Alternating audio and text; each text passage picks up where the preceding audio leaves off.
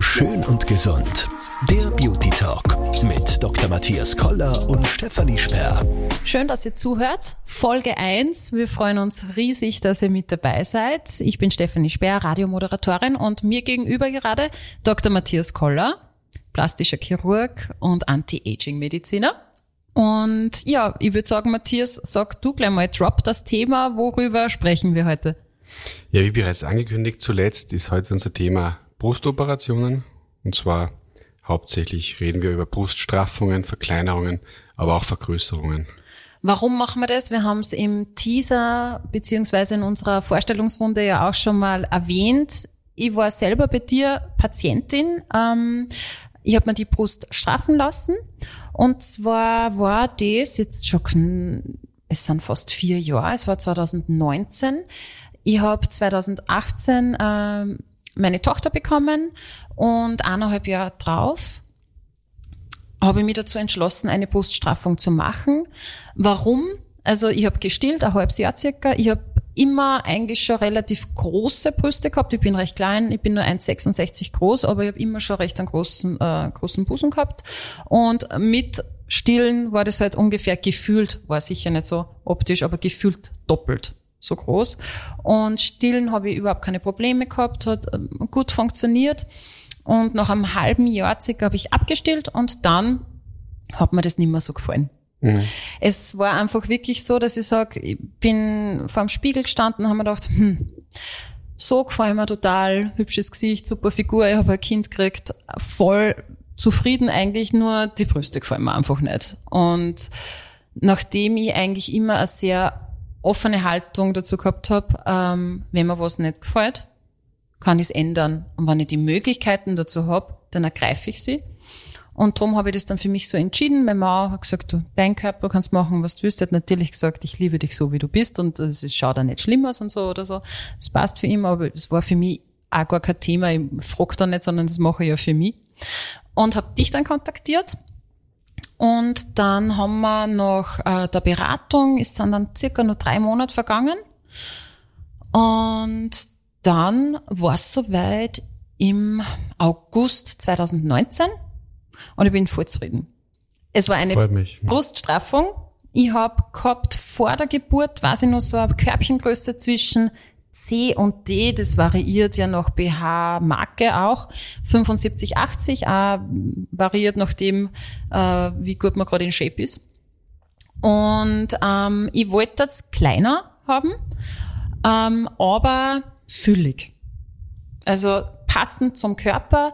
Ich würde mir jetzt als recht, ich würde mir jetzt als weiblich bezeichnen, eben 1,66 und äh, habe Rundungen und da muss der Busen halt auch dazu passen. Und wie gesagt, war dann das Thema Straffung und gleich die Frage an dich, was ist jetzt eigentlich, weil das habe ich mir damals auch gefragt, der Unterschied zwischen einer Bruststraffung und einer Brustverkleinerung? Mhm. Du, manchmal ist es eine Kombination, so wie du vorher gesagt hast, du wolltest es kleiner mhm. und straffer und genau das haben wir auch gemacht. Wir haben die Brust eine Spur verkleinert und gleichzeitig gestrafft. Das heißt, es gibt beide Varianten. Entweder du nimmst ein bisschen Gewebe weg und straffst die Brust oder wenn einfach wenig Gewebe da ist, was ja auch häufig ist nach Schwangerschaften, dann erhältst du das Gewebe, also das heißt, das Eigengewebe bleibt erhalten und du reduzierst nur die Haut. Mhm. Das heißt, der Unterschied ist eigentlich, der Narbenverlauf ist gleich, ja, also meistens eben um die Brustwarze, diese T-förmige Narbe, wie man sagt, äh, aber bei, dem, bei der Verkleinerung nimmt man Gewebe weg, also auch Brustdrüsengewebe und Fettgewebe der Brust. Bei der Straffung straffst du das Gewebe nach oben. Und es gibt eigentlich zwei Hauptmanöver, die man macht. Das eine ist das Höhersetzen der Brustwarze, weil die ja meistens auch absinkt und manchmal sogar nach unten schaut. Das heißt, du setzt, man setzt die höher. Das ist nicht so, wie sich das manche vorstellen, dass man da die Brustwarze wirklich äh, runternimmt und oben wieder einnäht. Auch das diese, hätte ich mir eigentlich gedacht. Ist das ja, nicht so? Die Technik hat's gegeben, die, die kann ich auch. Das war früher meine Technik, wenn man sehr einen langen Stiel, das, das heißt, wenn der Abstand zwischen neuer Position der Brustwarze und der jetzigen Position sehr weit ist mhm. und die Durchblutung gefährdet ist, dann hat man das gemacht.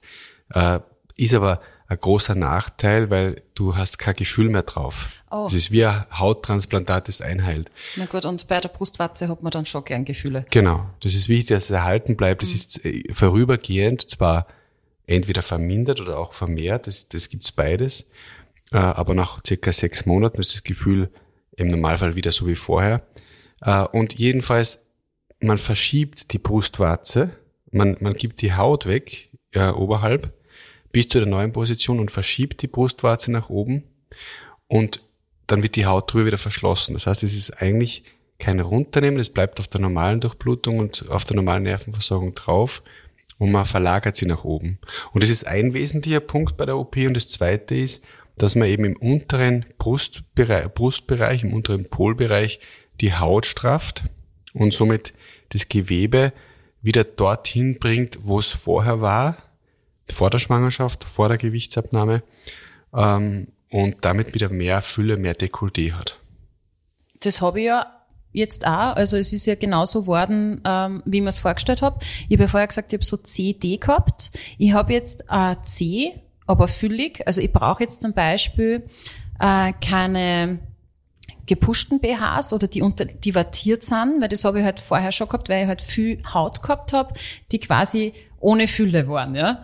Quasi das Kind hat's, sagt man so schön, austrunken. Und äh, jetzt kann ich, und das liebe ich, äh, zum Beispiel BHs ohne, ohne Reifen nehmen, weil es einfach in Form sind. Ich brauche keinen Support durch einen BH, der mir die, die Brüste irgendwie runder macht oder für ein Dirndlkleidel zum Beispiel ein Dekolleté formt, sondern das ist einfach so. Das klingt jetzt vielleicht ein wenig steif, als würde sie sich nicht äh, bewegen, aber das stimmt überhaupt nicht. Sie ist auch ganz weich, weil ich glaube, ich selber auch sehr viel Gewebe gehabt habe äh, und man da eigentlich nicht recht viel machen hat müssen. Jetzt wollte ich aber noch mal ganz kurz nachfragen wegen der Narbe. Du hast gesagt, rund um die Brustwarze und dieser T-Schnitt. Mhm. Da muss ich sagen, man geht ja, bevor man äh, die OP durchführen lässt, so einen, einen Bogen durch. Da ist das auch grafisch dargestellt, wo die, äh, der Narbenschnitt verlaufen wird. Und ich hätte mir das T kürzer vorgestellt. Unten, also in dieser Brustfalte. Also es verläuft ja quasi von äh, ein senkrechter Schnitt von der Brustwarze Richtung Brustfalte und dann ein waagrechter bei der Brustfalte. Und was ist das? Was sind's? 15 Zentimeter circa? Ich hätte mir gedacht, es ist kleiner, aber man sieht es jetzt überhaupt nicht mehr, weil es wirklich in der Falten verschwindet. Mhm. Das hängt, die Länge von der Narbe in der Brust, Unterbrustfalte mhm. hängt davon ab, wie viel Hautüberschuss dort ist. Also man kann es so vorstellen, die, es wird einmal die Brustwarze höher gesetzt, also nach oben verschoben, auch Haut um die Brustwarze entfernt.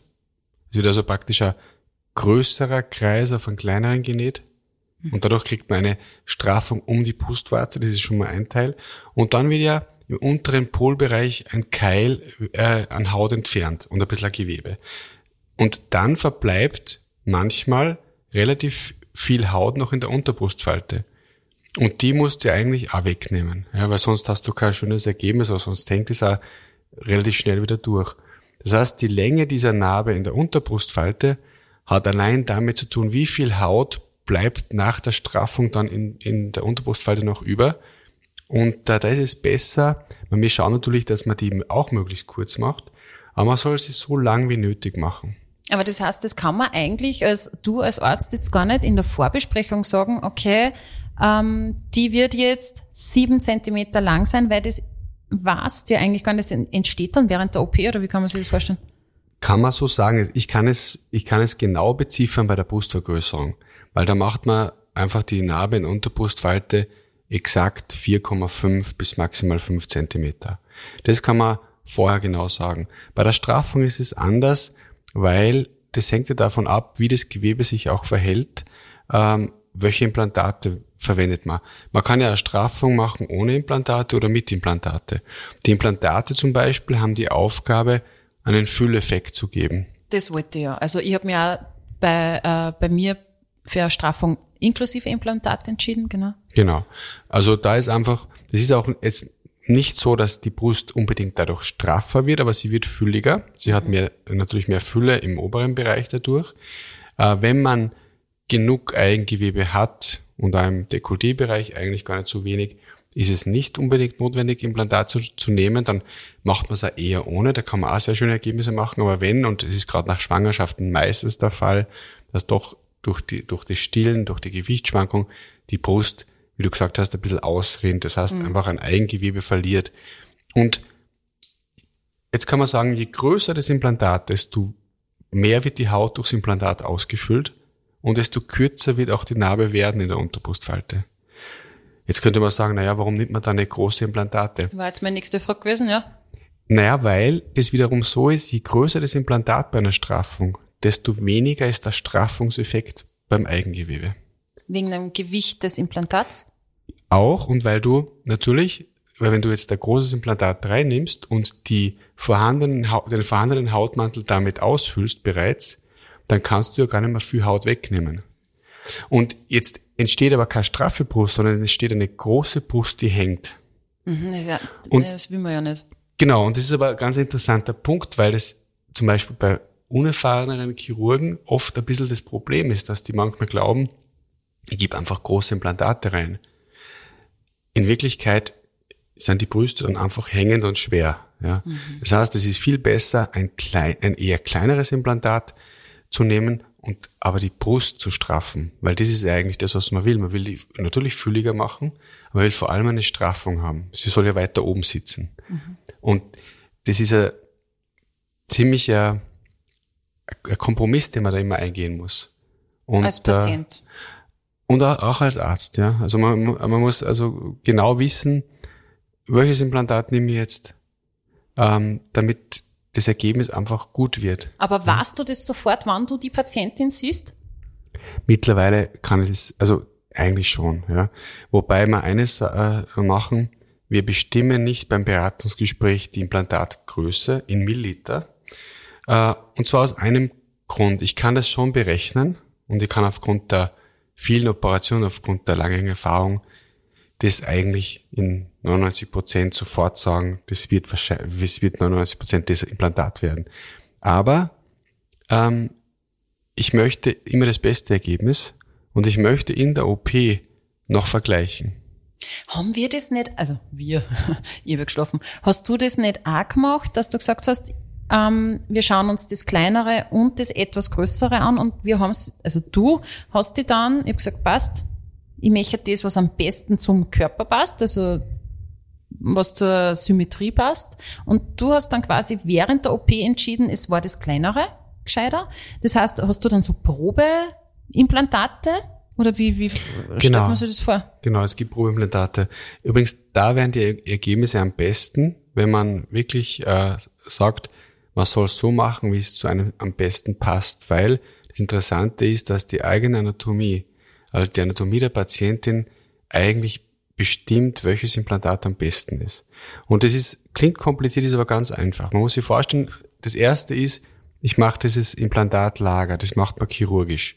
Das ist unter Muskel. Das heißt, ich suche den Unterrand vom Pectoralis major Muskel, das ist der große Brustmuskel, suche ich den Unterrand auf und dann wird der durchtrennt, angehoben und da wird einmal die Tasche fürs Implantat präpariert. Das mhm. macht man wirklich Millimeter für Millimeter. Das ist ein sehr gut, gut durchblutetes Areal, muss man viel Blut stillen und sehr genau arbeiten, dass kein Hämatom nachher entsteht und so weiter. Und äh, das ist aber definiert. Dieser Platz fürs Implantat ist bei jeder Patientin individuell vorhanden. Und zwar aufgrund dessen, weil jede Frau hat eine unterschiedliche Brustbasis. Also die Breite der Brust ist immer individuell. Der Brustumfang, wie du vorher gesagt hast, beim, bei der BH-Größe du hast gesagt 75 zum Beispiel, ja, hat auch jeder unterschiedlich. Also es, die Frau ist unterschiedlich groß, unterschiedlicher Brustumfang, unterschiedliche Brustbasis, unterschiedlicher Abstand zwischen den Brüsten vom äh, Jugulum, das ist dieser äh, eingezogene Bereich im, im Hals unter der Schilddrüse, das ist ein Messpunkt zur Brustwarze. Das wird alles mit kalkuliert und dieser Platz fürs Implantat ist dadurch individuell vorhanden. Und die Aufgabe ist jetzt für diesen Platz das richtige Implantat auszusuchen. Und das soll so sein, dass es keinen Spielraum hat. Das heißt, es darf nicht hin und her rutschen. Mhm. Das macht erstens ein unnatürliches Ergebnis, wie eine Doppelbrust fast. Es muss diesen Platz schon schön ausfüllen, es soll aber nicht überfüllen in dem Sinn, dass es zu breit zum Beispiel ist, weil automatisch wird das Implantat zusammengeschoben und macht Falten, wenn es zu breit ist. Das heißt, es muss, wie man sagt, satt drinnen liegen. Es darf nicht zusammengeschoben werden vom Muskel. Es soll einfach glatt drinnen liegen, ohne dass es Spielraum hat. Und das ist das ideale Implantat von der Dimension. Und das meint man, wenn man dann sagt, ich schaue, ob das größere oder kleinere besser ist. Nicht, weil es jetzt dem Arzt besser gefällt, sondern weil es die Brust bestimmt. Ich gebe das kleinere rein, das nächst größere und das sind nur 0,5 Zentimeter Unterschied in der, im Durchmesser vom Implantat. Beim nächst größeren und nächst kleineren. Und ich habe, ähm, wir machen so wie Brustoperationen, dass wir für jede Patientin viele Implantate bestellen. Also wir haben nicht nur ein Pärchen, sondern wir haben fünf bis acht äh, Implantate da mhm. pro Patientin, die wir extra bestellen, die dann wieder zurückgeschickt werden, wenn wir es nicht brauchen. Und dann gibt's die Probeimplantate, dann gibt man die rein und dann ist noch eines, es muss das Implantat dort gut drin liegen. Übrigens, wenn das nicht der Fall ist, akzeptiert es der Körper nicht, der Muskel drückt es raus. Wirklich? Also bereits im Liegen, ja. Man merkt, das merkt man sofort. Ist es zu groß oder von der Dimension passt es nicht, von der Höhe. Der Muskel drückt nach unten weg. Und wenn er es nicht rausdrückt, sondern praktisch hält von selber, also praktisch schon annimmt, dann sieht man sofort keine Falten macht, dann ist das die, das perfekte Implantat. Das ist der Grund, warum man auch nicht sich vorher ausmachen kann, ich möchte 300er wie meine Freundin. Ja, das gibt's ja, dass man sagt, meine Freundin hat 300 Milliliter, das gefällt mir gut, ich möchte das Gleiche. Aber die Freundin ist nicht gleich groß, sie hat einen anderen Brustumfang, andere Brustbasis, komplett ein anderer Mensch natürlich. Und deswegen ist es immer wichtig, individuell das anzupassen. Also nicht den Menschen ans Implantat anzupassen, sondern das Implantat an den Menschen. Und wenn das erfolgt ist, dann muss man noch schauen, bei einer Straffung kann man die Haut wieder spannungsfrei verschließen, wenn man die Haut weggenommen hat. Weil wenn das nicht möglich ist, also man hat jetzt gestraft, man hat Haut weggenommen und hat ein zu großes Implantat und das lässt sich gar nicht mehr gut zumachen, dann wird das aufgehen, die Wunde. Okay, das wird also kein Mensch. Genau. Und es muss schon straff sein, es darf auch eine Spannung da sein, muss es auch, weil sonst äh, das Gewebe lässt ja wieder nach, sonst mhm. lasst es zu sehr nach. Aber es muss genau die richtige Spannung haben und das weiß man halt als Chirurg auch, wie stark darf die Spannung sein, dass das gut heilt und ein gutes Ergebnis macht. Wie lang dauert so eine OP? Also die Straffung mit Implantate äh, zweieinhalb Stunden. Die, okay. Vergrö die Vergrößerung eine Stunde. Eine Stunde okay. 15. Boah, das schreckt mir jetzt. Die hätten mir schon gedacht, dass das länger, länger ist. Krass eigentlich. Mit allem komplett zugenäht und äh, Pflaster drauf und bandagiert und dann kommt da so ein Kompressions-BH drüber. Genau. Also bei der, also die, die ähm, Straffung dauert zweieinhalb Stunden, die Vergrößerung eine Stunde 15, äh, Verkleinerung dauert auch circa zweieinhalb Stunden. Und verbandstechnisch haben wir da auch was Spezielles, und zwar ich arbeite da mit einem Tape. Also das, das ganz normale Physiotape, was man kennt, da gibt's unterschiedliche Qualitätsformen. Man muss das nehmen, was einfach für die Haut besonders äh, reizarm ist. Ähm, und dieses Tape hat den Sinn, dass ich wirklich direkt auf der Brust den Druck ausüben will, den ich haben möchte. Also klassisch ist, dass man bandagiert. Im Krankenhaus haben wir damals auch bandagiert, also eine Bandage um die Brust gegeben. Das Problem ist, ich rollt sie immer zusammen. Ja, unten dann, oder? Genau. Vom Sitzen auch. Jeder sitzt nicht so gerade, gell? Ich, ich hab, sitze ja. gerade nicht gerade. Mhm. Und einfach, was, was man auf keinen Fall haben will beim Verband, sind Druckstellen. Und wenn sie das zusammenrollt, sind sofort Druckstellen da. Und wenn es auf die Narbe drückt über Stunden, dann schädigt es das Gewebe. Ja? Und das bedeutet Wundheilungsstörung. Und das Tape kann man exakt platzieren. Und das gehen wir dann, also drunter sind natürlich Pflaster, dann das Tape und dann schon der BH drüber bereits gleich nach der Operation. Also, also Kompressions-BH. Den probiert man ja vorher schon, also den, den habe ich immer gekauft äh, beim Bandagisten äh, mit einer quasi Art Überweisung von dir, was für ein Modell das sein soll. Du hast das auch gemessen, wie groß er sein mhm. muss, eben auch von den Trägern und dann hast du den extra nur eingestellt.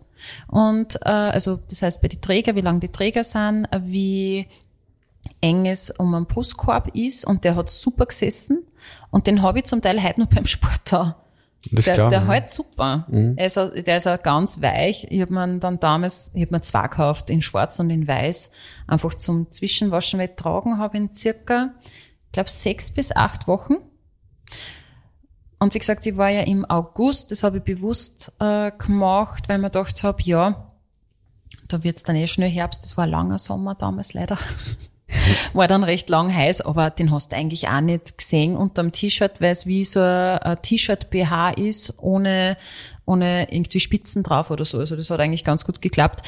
Das einzige Spaghetti-Trägerleiberl kann man nicht anziehen, wenn man halt den BH dann drunter sieht, aber das ist jetzt da, jetzt, war jetzt auch nicht so schlimm.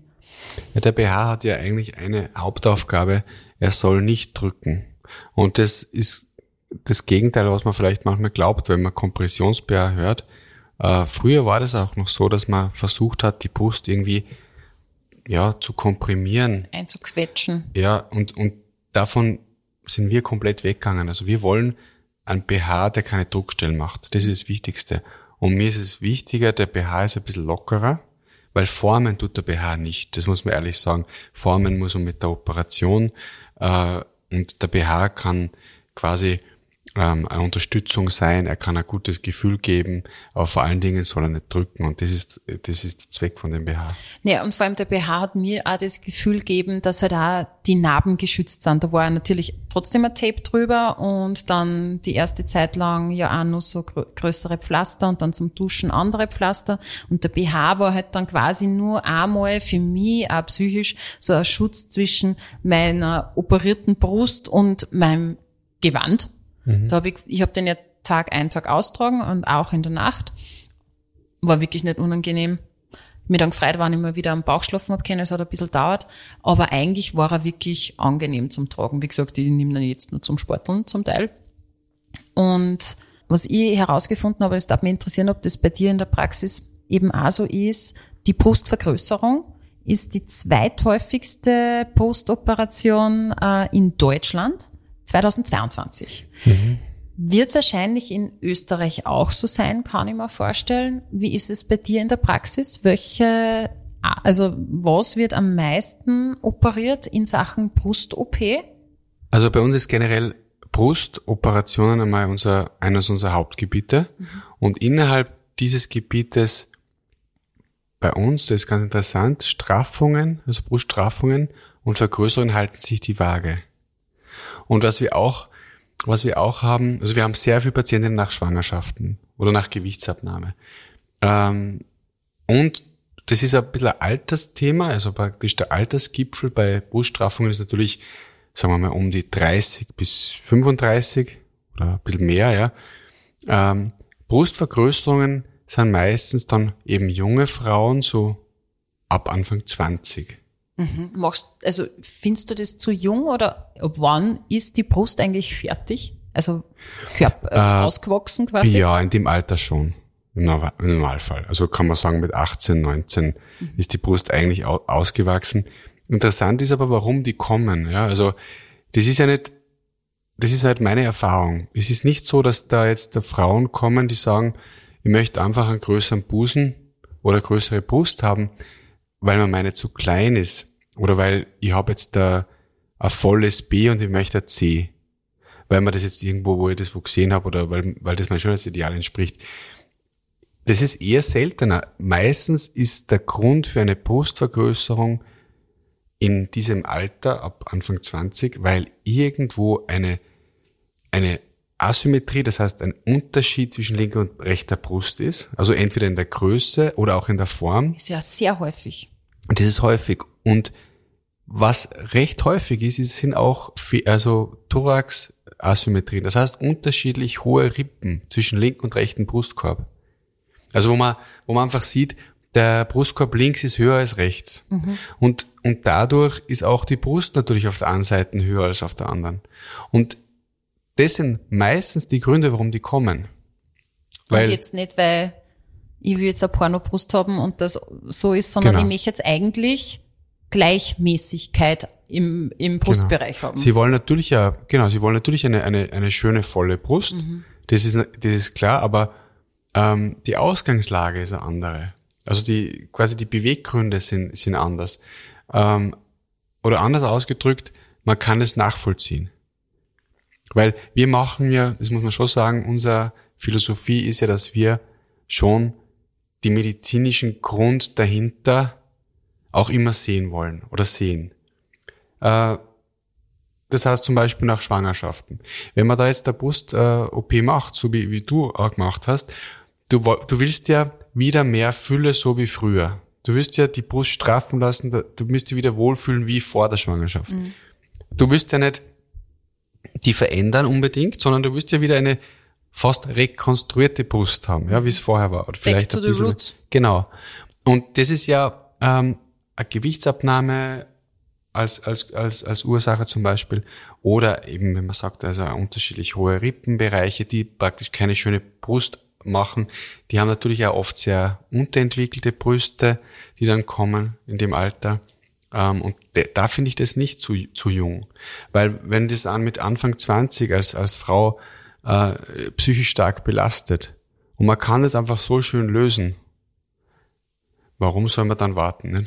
Also da kann man ja wirklich in dem Alter schon, natürlich müssen die Patienten volljährig sein, aber da, da sehe ich jetzt keinen Grund zu warten. Ja. Kommen da die Jüngeren dann auch in Begleitung mit der Mutter, weil es sind ja hohe Kosten, so ist ja nicht. Also in dem Alter eigentlich alleine, mhm. im Normalfall. Okay. Was, wenn wir schon bezahlen sind, was kostet jetzt eine Brustvergrößerung? Was kostet eine Bruststraffung mit ohne Implantate? Was kostet eine normale Verkleinerung ohne Implantate? Also zum Beispiel eine Brustvergrößerung kostet so an die 6000 Euro. Und was ist da dabei?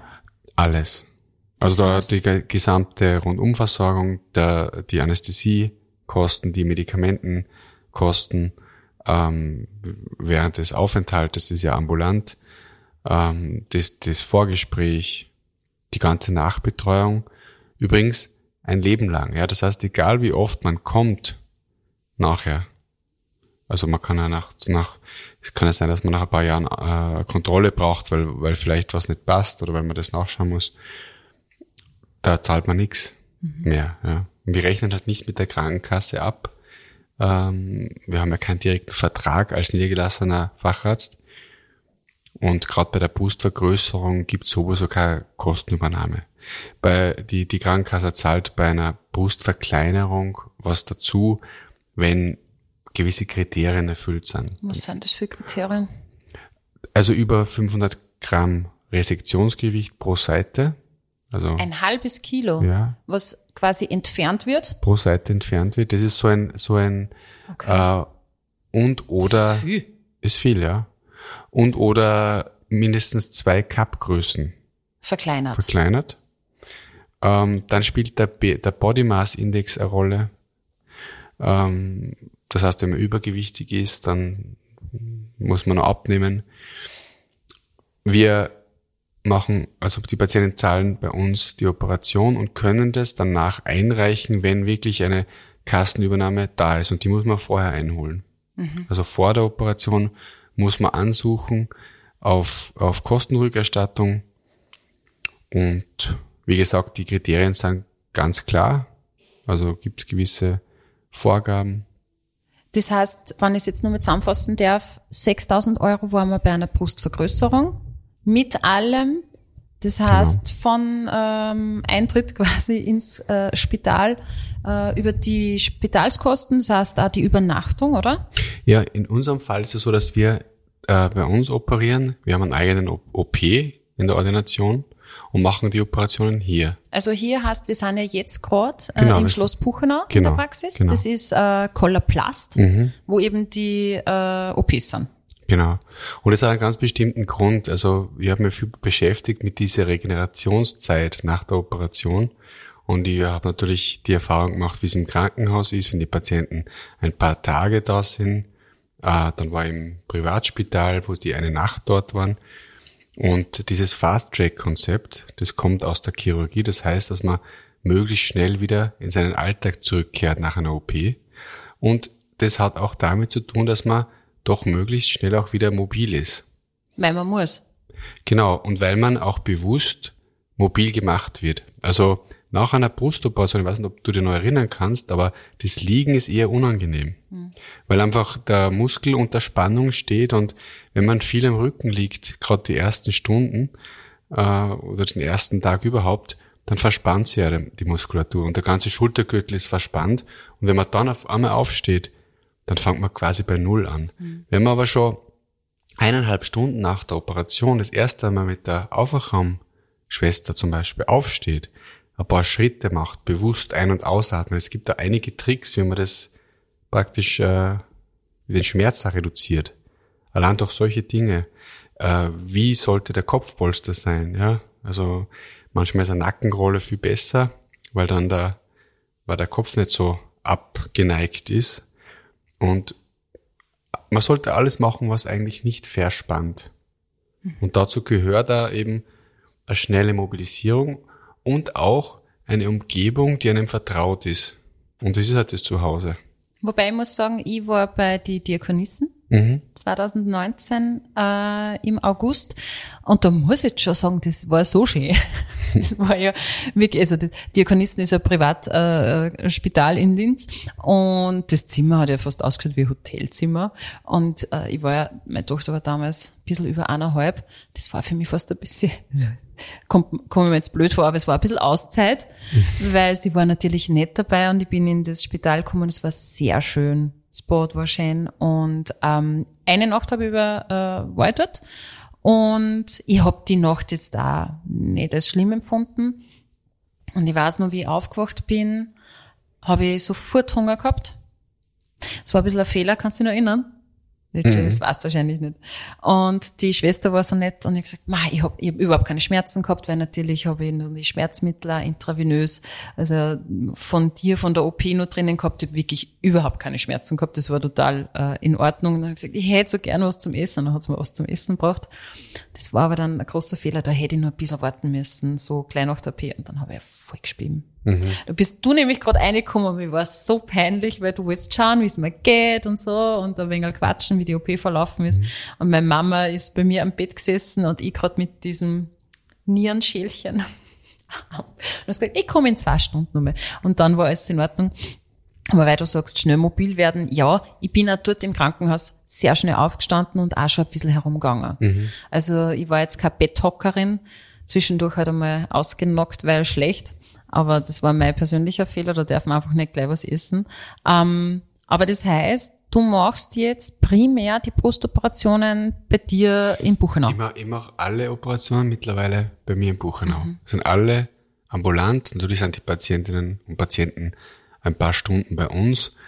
Aber wir haben ein ganz tolles Anästhesie-Team, mit denen arbeite ich schon mit Dr. Bunkenhofer und, und Anästhesiepfleger und Pflegerinnen und seinen weiteren Anästhesisten, die er noch dabei hat, seit mittlerweile über zehn Jahren. Wir haben ein paar tausend Narkosen gemacht, Wahnsinn. gemeinsam und da, die Narkose ist sehr wichtig. Ja, dass die, dass die gut gemacht ist, dass die Patienten äh, exakt zu dem Zeitpunkt aufwachen, wenn sie aufwachen sollen, nämlich wenn der Verband drauf ist, dass sie also nicht lange nachschlafen, ähm, dass sie vor allem auch fit sind nachher dass sie sich wohlfühlen.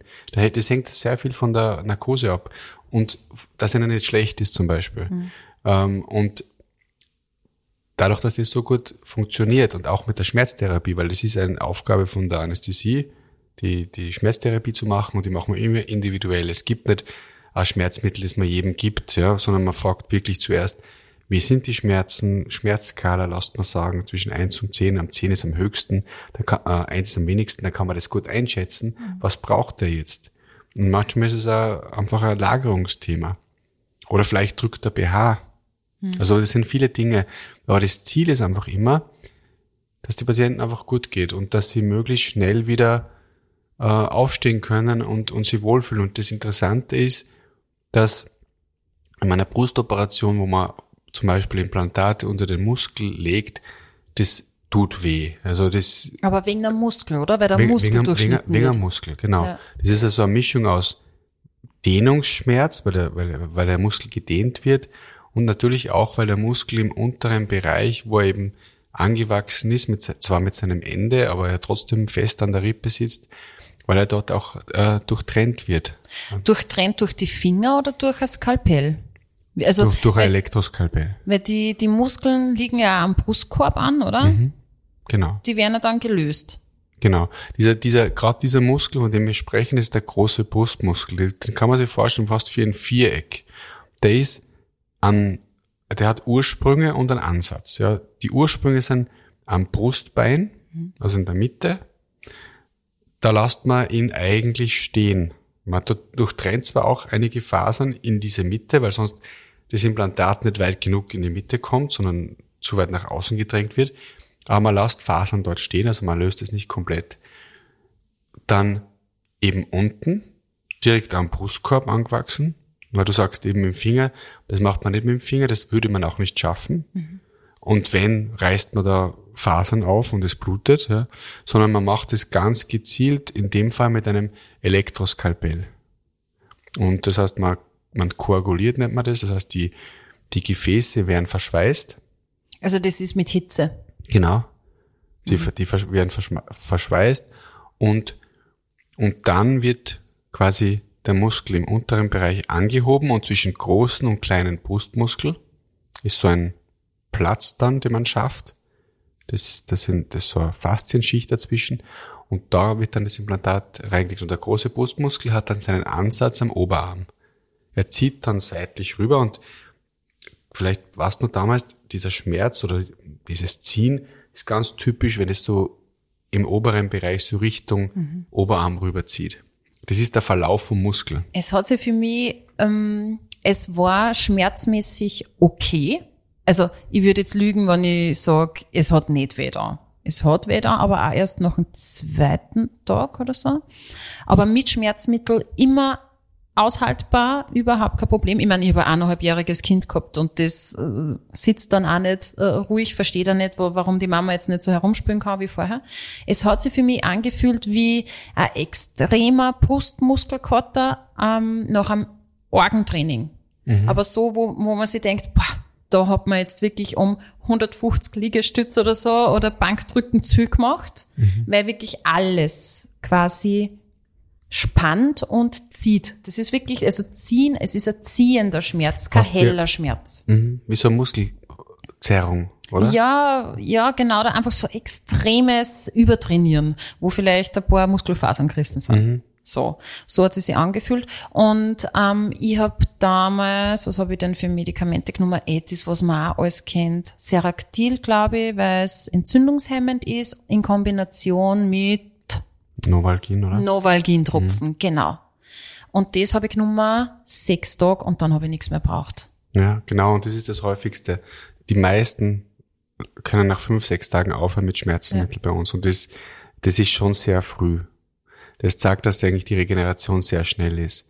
Und was auch interessant ist, was du gesagt hast mit dem Kind, weil das natürlich viele Mütter dann auch fragen, ab wann kann ich denn mein Kind heben und mhm. so, weil man liest ja immer wieder, man soll nach der Brust-OP ja, sechs Wochen nichts heben oder zumindest einmal vier Wochen, nicht über zehn Kilo. Und jetzt hat man aber ein kleines Kind, das hat schon zwölf oder 15 Kilo. Mhm. Natürlich kann man einer Mutter nicht sagen, jetzt heben Sie Kind keine vier Wochen oder ja, das geht drei. nicht. Das ist utopisch und ja. das, ähm, das machen wir auch nicht. Also ich sage zum Beispiel, ich sage, bereits am nächsten Tag kann das Kind rauf auf den Schoß und mhm. sie herlegen. Mhm. Also da ist auch schon mal geholfen. Da hebt man es zwar vielleicht nicht von unten nach oben an, weil das ist in der Zeit nicht optimal, äh, aber das Kind kann sich herkuscheln und das ist schon mal wichtig, dass die Nähe äh, möglich ist. Da kann ja nichts passieren. Und äh, das Weitere ist, nach, nach, ich sage mal, nach einer Woche oder so, wenn man gerade die ersten Tage vielleicht eine Hilfe hat, durch die Mutter oder durch einen Partner oder wie auch immer, dann äh, dann geht es nach einer Woche schon, dass man das Kind auch aufhebt. Ich habe ein bisschen anders gehoben, halt natürlich bewusster, also generell jede Bewegung habe ich bewusst gemacht. Aufgrund der Schmerzen natürlich, ich habe viel halt auch aus die Viers gehoben, dann ist der von unten schön, wie man es eigentlich machen mhm. sollte, drücken, schonend mhm. heben. Und ähm, dann ist nämlich witzig, fällt mir nämlich jetzt äh, ein, wo wir drüber reden, nach einer Zeit, das war aber dann sicher schon vier Wochen danach, habe ich mal eine Bewegung gemacht und da habe ich dann einen, einen hellen, stechenden Schmerz gespürt und ich habe mir gedacht, oh Gott, jetzt ist mir irgendwas gerissen. Da habe ich die dann angerufen und gesagt, hey, kann ich bitte am nächsten Tag kommen, es tut richtig weh. Also da, da, da haben wir gedacht, okay, jetzt ist irgendwas hin. Implantat geplatzt. Keine Ahnung, kann ja nicht sein, ich weiß nicht. Um, und dann war das einfach dadurch, dass man ja auch so, glaube ich, Schonhaltung hat. Es hat sich einfach so, Faszien waren ja auch zusammenpickt, hat sich einfach gelöst. Das war nach zwei Tagen auch wieder weg, aber in dem Moment haben wir gedacht, jetzt habe ich mir's hingemacht. Aber genau. es war kein Problem. Du warst zum Glück ja jeden Tag erreichbar. Mhm. Na, also das sind meistens Faszienverklebungen, mhm. genau. Und äh, weil du sagst, das Implantat kann nicht platzen, das stimmt zum Teil. Also okay. es platzen in dem Sinn diesen, was man sich da vorstellt, dass es jetzt aufplatzt und es rinnt Silikon raus, das ist tatsächlich nicht möglich, weil das Silikon flüssig ist. Also nicht flüssig ist. Früher war es flüssig. Früher war es eben so, da waren ja die Implantate ja so durchsichtig, oder? Jetzt sind sie mehr so milchig. Genau.